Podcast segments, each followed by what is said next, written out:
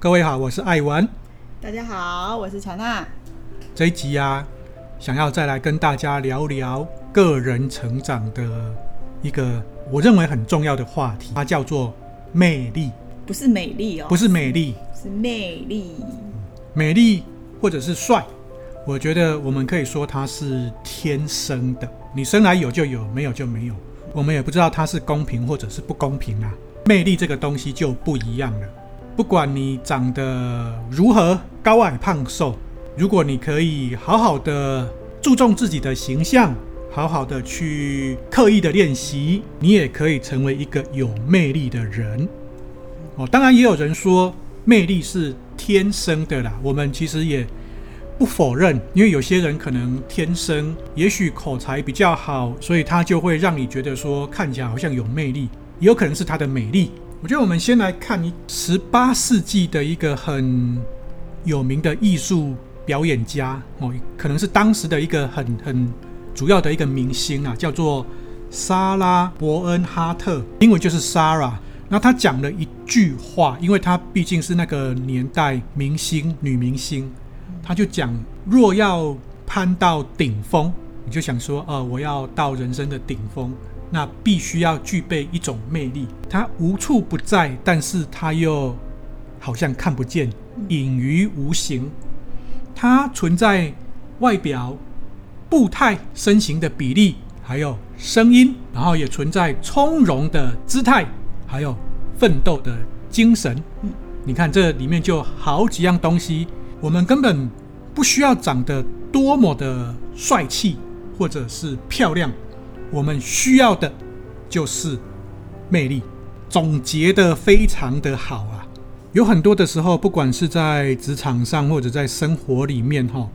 要取得别人的认可啦、支持啦，或者是说服对方啊，关键就在于说，你有没有办法跟人和睦地建立一个。好关系的能力，或者是能够让别人感受到你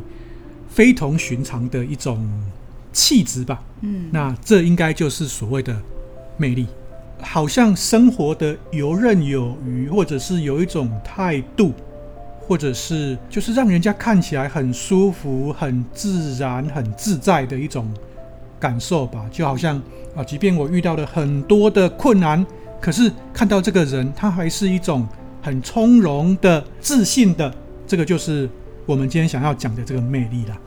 公平的一件事情就是说，魅力是可以通过后天的努力而得来的。我来讲一个案例哈啊，之前美国的总统 George Bush，就是他第一任就是选上总统的时候啊，最被人家嫌弃的就是说他的。演讲能力很差，就算呢、就准备好的那个演讲啊，也是讲的磕磕绊绊、零零落落的，听起来大家听起来都很痛苦的那种概念啊。这个布希他为了改进这个问题啊，他的助手帮他找了一些顶尖的那种演讲演讲的撰稿人，然后也帮助他提高这个演讲材料的品质。自己也通过很多的努力去学习呀、啊，让他表现得好一点点。他其中也提到一个关键，我觉得这个也是一种呈现的方式。它就是他会利用在演讲的时候一种讲到一半就是重点的时候稍微停顿一下下，来提升这个整个演讲的清晰性还有影响力。这个改变呢，让他在日后他的支持度大幅的提升啊！他透过这些改变呢，不管是各种提升，还有演讲的停顿啊，哦，让说话的人有足够的思考时间，然后也让听众更好的消化他所说的内容，让自己啊的演讲的品质啊跟互动性，跟这些听众内心对话的机会大大提升。然后也让人家有一点机会去反应，感觉跟对话者跟这个听众的关系就越来越紧密，从而他的魅力就大幅的提升了。这是一个很直接的案例啦，吼，人跟人接触啊，其实一开始第一印象一定很重要嘛。你的穿着打扮啊，是不是得体？这是一方面的，这方面就会有所谓的刻意的练习。比方说，我是不是让自己保持的一个好的形象，让我的衣服啊，让我的外观看起来是值得尊重的，或者是看起来会觉得说啊，这个人有重视我跟他的这个碰面，有重视这个场合。因为我也看了一本书哈，他这本书叫做《魅力的力量》，他就有提到一些要点，他就说，其实人跟人中间。很重要的第一个原则是倾听，听别人说话。很多的时候，当有一个人来跟你讲很多话的时候，他可能不见得是要你提供他什么样子的建议，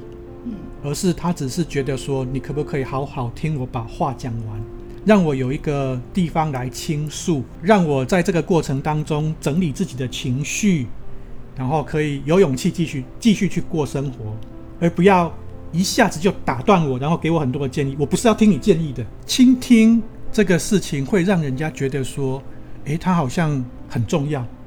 哦，所以你才会很认真的来倾听，哦，甚至是在倾听的过程当中，你是不是可以适度的点头，或者是呃适度的去看着对方，哦，不管是注视着他的眼睛，或者是在他的呃眉间、眼睛、眼神上的一种。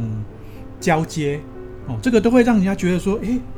嗯，我有被重视到。人都是先从我有没有被重视到，才会反馈来说，诶，这个人有魅力，或这个人啊、呃、怎么样？先由里面才出来外面的。讲到这里，你也知道，就是说，很多的时候啊，方向有目标的去赞扬对方，也是一个有魅力的表现啊。哦，这个可能，我觉得很多人听到可能会啊，原来这个也是在《魅力的力量》这本书的作者里面，他真的是很完整的在讲这个东西。他在训练人，让你变成一个有魅力的人。好，那他所提出来的这些方法，其实很多都是我们做得到的，而且我们只要有注意、有意识到，都能够做得到。当你关注别人、赞美别人的时候，其实它是一种。建立别人的自尊跟建立彼此关系一个比较好的方法哦。这个作者说的，它是一个快速拥有魅力的关键，包含有一我之前看一本书，它是所谓的呃 CEO 教练哦，就是一个创业教练，他也一直提到说，一个教练所要的是引导人家去把那个问题找出来，而不是。盲目的针对一些表面的问题给建议，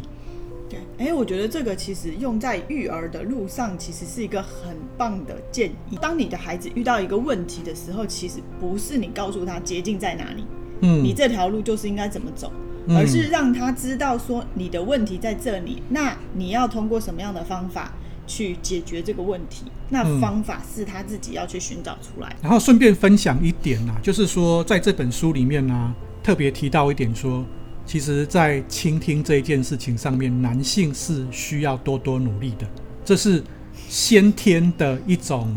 不足，同理心不够。不是，好，他有提到说，为什么男性会比较会一直给建议，而不是说好好的去倾听，是因为他们有去根据一些医学上的研究，哦，通过那个 MRI 的扫描啊，他就有提到说，女性在跟人家交流的时候，他大脑的七个智力中心全部都参与在其中，但是男性在跟人家交流的时候只用到两个哦，所以很多时候就是会给人家一种好像不认真听或者是心不在焉的状况哦，这其其实是一种生理结构决定的。女性通常都会从情感面嗯去同理别人，但是男性的话他就觉得。比较有逻辑嘛，他会去判断逻辑，然后条理，然后觉得说你这个问题是什么，然后就就用分析的方式去了。嗯，其实我觉得这种这种其实思维方式，除了在生理结构上的决定了之外，其实是在整个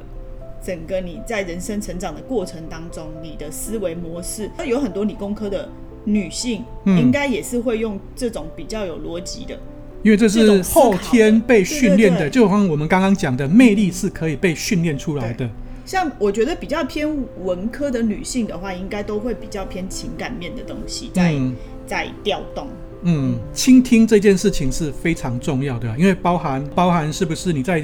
倾听的时候，你的身体会稍微的往前倾，好像你很认真哦，甚至是有时候你会听到好像很入神，头就会歪一下哦，就会很。歪的哦，很认真，然后眼睛会很闪烁的光，时不时会点点头，哦，就是哦，对呢，那这个都是很重要的啦。然后刚刚我们也讲到，真的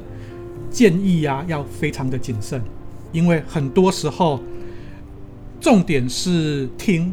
接收，而不是释放出什么。你释放出去魅力啊，在无形当中已经形成了。你要给人家的是一种我愿意倾听，跟你站在同一阵线哦的这一种态度啦。嗯，所谓的散发魅力，它到底是由内而外的，还是由外而内的？我们如果说呃一个人长得漂亮，他一定是由外而内的。哦，很多人长得很漂亮，可是你当听他一开口讲话的时候，就说哦，可是魅力这个东西，我认为由内而外或由外而内都有可能。嗯嗯嗯哦，由内而外就是所谓的相由心生嘛。嗯、可能我是一个很有修养、很有修炼，我可以把自己管理得很好，然后也很自然的可以把自己呈现出来。由外而内其实是这个作者他在讲一件事情，就是所谓的行为可以决定一切。这个我很认同啊。他说，如果你真的想要改变，少担心什么，多关心做怎么做。因为当你在担心的时候，其实你就被拉走了。你一直在关注你担心的事情，然后你整个人就会往歪的路线走去了。如果我们可以关注在怎么做，哦哦，我要把自己打理好，我要抬头挺胸，我要很有自信。从外表的一些小改变，其实带来的改变是大的。你改变久了，它就变成你的习惯。就是说，你对。别人的时候你要少行动，但是对自己的时候你要马上就行动。对，你要很有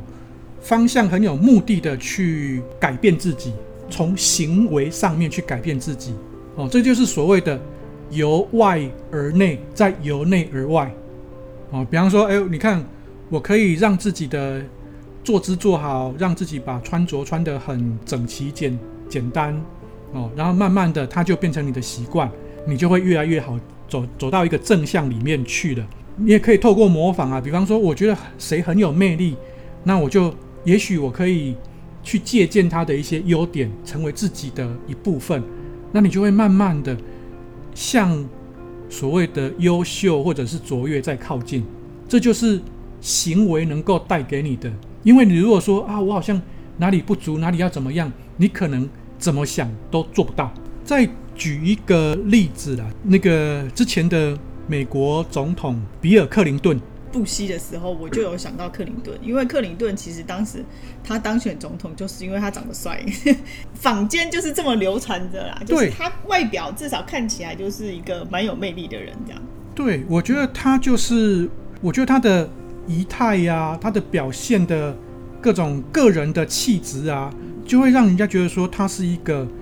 呃，有教养，而且是做什么事情都很从容不迫，嗯，很有有条有理的哦，而且很有礼貌。很多他的支持者其实是觉得说，哦，我我感受到了他的温暖，嗯，我感受到他的关注，哦，或者是我感受到他有那一种很真诚、让人家信赖的那种感受。可是，当你又细问这些他的支持者的时候，其实他们讲不出什么。这就是所谓的魅力嘛，对不对？因为他已经不是外表长得怎么样了，而是这个人他就是有办法展现出一种很自然，然后呃很得体的一种状态。魅力除了这些之外啊，我觉得，因为最主要都是谈吐嘛，很多时候我静静的是一个样子，那会吸引人，可是你总会有开口的时候。我觉得人跟人之间，如果是有接触的话，其实大部分都是谈吐、嗯、跟你的动作，嗯，你的行为，其实动作就是很微妙的东西了。比如说你如何拿一根勺子，有些时候都是一种不经意间表现出来的你这个人的一部分。其实我讲到这个啊，我真的对英国人就特别的敬佩哦。有很多人说英国人他们都是很绅士，你可以说他很装，但是你也说他很绅士。那我就有一个朋友，他是台湾人。可是他因为从中学开始都在英国读书。有一次我跟他吃饭的时候啊，惊讶了。我那时候人在德国，哦，德国人吃面包是整个拿起来就啃了，哦，英国人吃面包不是哦，他很优雅的把面包拿起来剥，然后一块一块拿起来吃，然后那个动作啊，不是刻意装出来的。你会觉得说很装，可是不是啊，因为在他的身上你看不到“装”这个字，但是你看到的是一种从容，还有一种。绅士的表现哦，就是我会慢慢的剥面包，然后很优雅的吃，就感觉很有教养。对，然后吃完之后呢，还会从口袋里面拿一个手帕出来擦。哎、欸，现在这个年代戴手帕的人真的很少。对，他是一个跟我同年纪的，在英国哦十几岁就到英国去居住的一个台湾人，他表现出来的。所以我才会觉得说，哎、欸，这个东西是训练得出来的嘞，就是刚刚我们看到的。行为嘛，由外而内的嘛，因为你在那个环境，所以你自自然被这样子的呃培养起来，呃仪态啦、动作啊都是一部分，难免我觉得很多时候我们必须要讲话或者是演讲。演讲我们刚刚也讲过，像布希他就会有一些方法。另外，我觉得有一个需要刻意去练习的是。声音，刚刚肢体我们已经讲过了嘛。很多时候，其实我们在演讲的时候啊，比方说，不管是政治人物或者是一个讲师站在站在台上在演讲的时候，其实人家感受比较多的有统计啦，语音的调节、语调啦、音调啦，哦，或者是声音的质量啊，它其实是占了我们传递给人家总讯息的百分之三十八。刚刚我们讲到的肢体语言，其实占了百分之五十五。嗯，就说，诶，我从这个人的仪态的表现、肢体的表现，其实比他讲出来的东西还重要。嗯，然后第二个是他的音调、语调，还有他那种自信、自不自信的表达方式。那你就看到有很多人很紧张或者是很急的时候，他会一直讲、一直讲、一直讲，他的品质就会很差。他会让人家觉得说，哦，这个人是不是？没有自信，或者这个人是不是很多的问号？就代表说他其实人并跟他讲的东西可能并不搭的意思。嗯，就是说你讲的东西跟你的人之间是没有真实连接的，就会造成一种不信任。对，呃，这个研究也提到，就是说你所讲出来的内容，其实只占了你传递出去总讯息量的百分之七。嗯，其他的都在你这个个人的身上，仪态。语速各种的已经决定完了，我认为这个也是我们在打造个人 IP 的时候很重要的。哦，就是其实大家买单的是你嘛，你有没有魅力？你在网络上看一下，其实有一些网红好了，或者是你就是说个人 IP，他粉丝非常庞大的的人，其实他并不是常规的人眼里面说她一定长得真的就是很漂亮，没有。但有你有些时候会觉得说。啊，她就长得这么普通，她为什么会红？嗯，她为什么会有这么多粉丝愿意去看她拍的东西，或者是她就是表现出来的东西？应该就是会跟她呈现出来的，比如说她人的，就是整个整体呈现出来的魅力，是的，有关系。是的，当你在公开的讲话、演讲的时候，必须要好好去提醒自己，放慢你的语速。因为讲太快，你会让人家觉得说你你不是一个很亲切友好，或者是有温暖，或者是充满关怀的。如果你的讲出来的东西不能够 touch 到人心，大概啊、呃，这就是一个无效的一个表达。你看这这一点在育儿里面也很重要。嗯，所以父母在对孩子讲话的时候，不要讲太快。对，不要跟他一直说你要怎么怎么怎么怎么怎么怎么怎么，哦、没有 touch 到他的时候，其实你讲再多都是没有。对，而且很多时候你必须要刻意的停顿，无声的力量比有声更重要。那另外是降低说话的音调，用比较低沉的声音啊、哦，会比较让人家也觉得说啊，这声音听起来是有魅力的，是好听的。这个也是我个人需要好好去学习的一点。还有最后一个，就是很多时候我们都会说啊，然后啊、就是啊，那嗯，我觉得这是所谓的填充词。好，很多的时候我们这些填充词是在语句的转化，或者是在那个同时我们。在动脑筋，在思考我底下要讲什么，所以我们就必须很刻意的学习去把这些填充词消除掉。我觉得这里面对我来说最难做到的就是，就是要消除填充词。之前有一个诶演讲嘛，就听到有一个呃演说家他就说啊，呃舌头是有记忆的。我原本是一个口拙的人。那我如何去把我的演讲把它表现好？它就是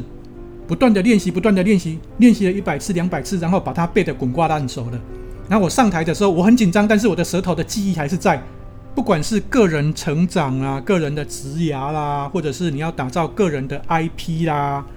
或者是在很公开的场合要让很多人很快速的认识你，我认为这个都很重要哦。这个也是我们今天想跟大家。分享的魅力这件事啦，魅力的力量，所以不要再有任何的借口说啊，我长得怎么样。从今天开始改变这个念头，找一个所谓的 role model，你认为你该成为的一个方向，好好去努力，让自己展现出你的魅力。感谢大家。也欢迎大家留言跟我们互动哦。